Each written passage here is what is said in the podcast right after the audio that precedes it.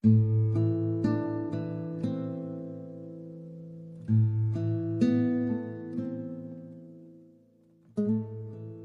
心灵放个假，让我用声音温暖你的心情。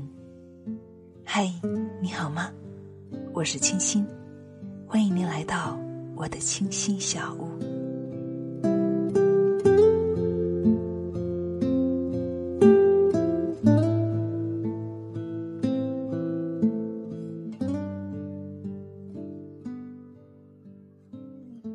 生活就像是一条河流。无论前方是潮平岸阔，还是暗礁密布，你只需往前走，不允许往后退。从跌倒后哭哭啼啼的不知所措，到奔跑时脸蛋上那自豪的微笑，不经历跌倒的孩子，永远也学不会走路。成功的路上必定有鲜花，也有惊奇，有欢笑。也有眼泪，有梦，当然也有梦破碎的时候。人生的道路也总会有许多坑坑洼洼。摔倒后，每一次的抱怨和愤懑，会停滞你前行的步伐；而每一次的接受和改变，将激励你勇往直前。刚毕业的苏小姐在一家公司做文案。工资不高，但她认真的做好每一件事。从踏进公司的那一刻起，抱着学习态度的她，处处小心留意，一心要把工作做得最好。别人不加班，她加；别人不想做的脏活累活，她做。无论是会议纪要、领导致辞，还是活动方案、新闻通稿，没有什么职场经验的苏小姐，只想通过自己的努力。赢得公司的认可，但是她的努力却并没有引起老板的注意，相反，却让她的同事心生怨念。他们认为苏小姐太爱出风头了，一个人完成整个部门的工作，不把前辈放在眼里，没有一点儿团队精神，而且屡教不改。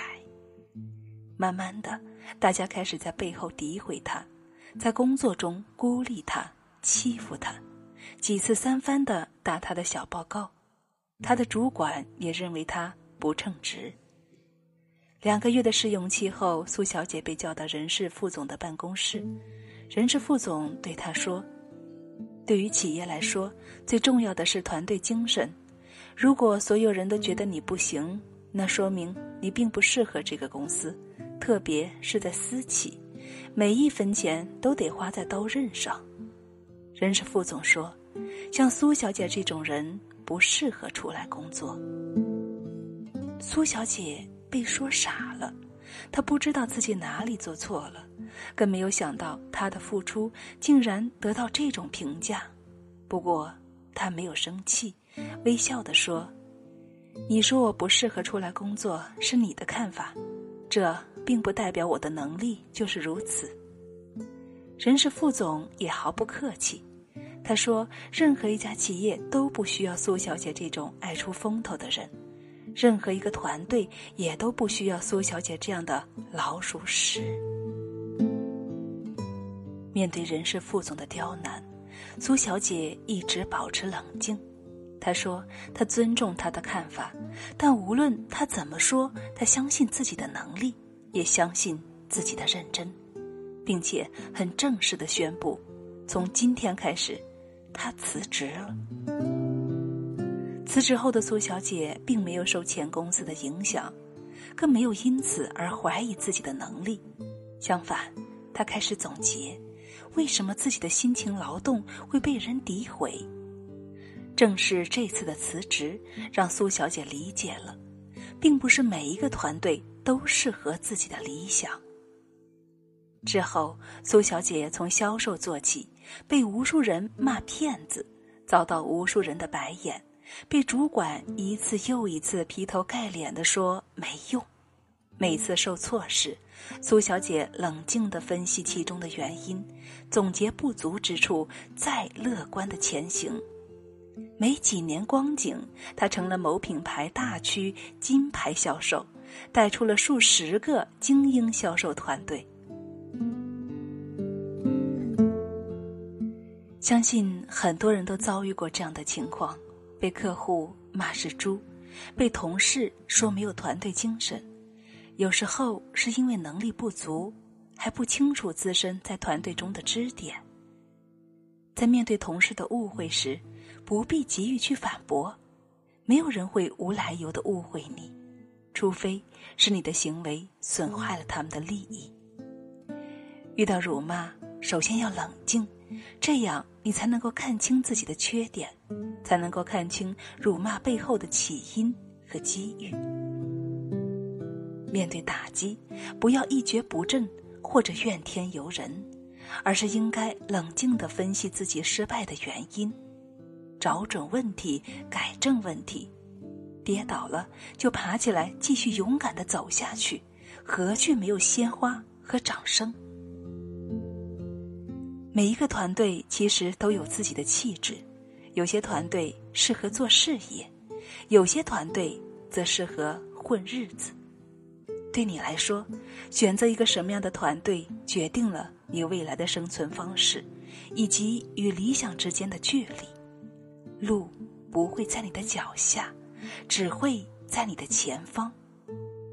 所谓的成功，不过是一次又一次的选择，一次又一次的跌倒，前行，再跌倒，再前行。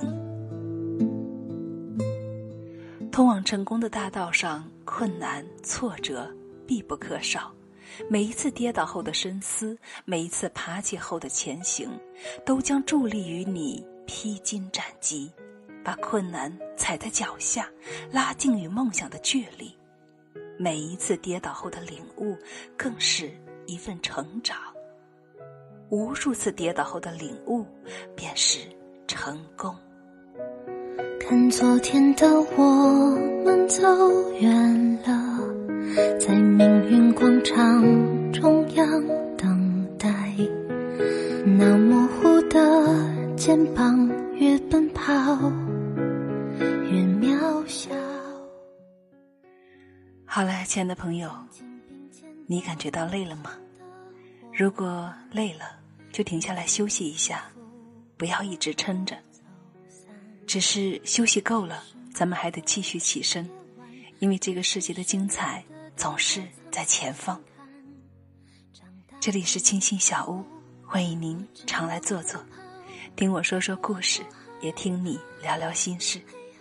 我是清新，你可以通过微信公众号 FM 一二三二与我取得联系，我在清新小屋等着你。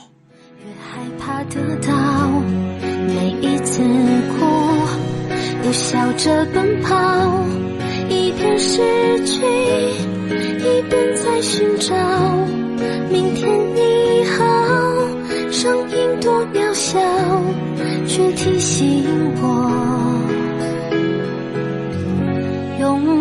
是什么。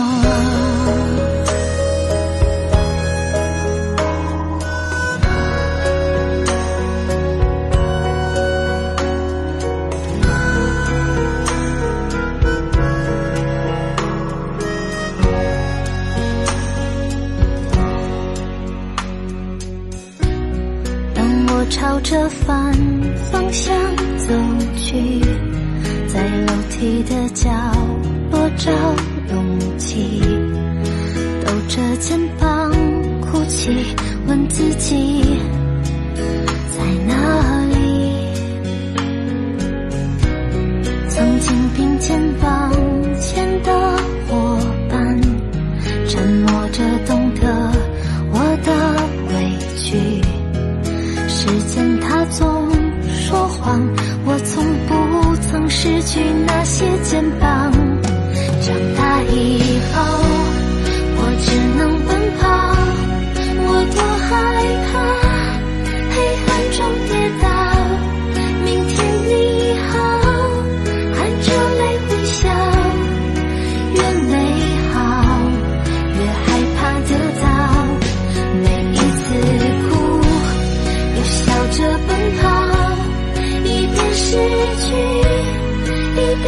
寻找。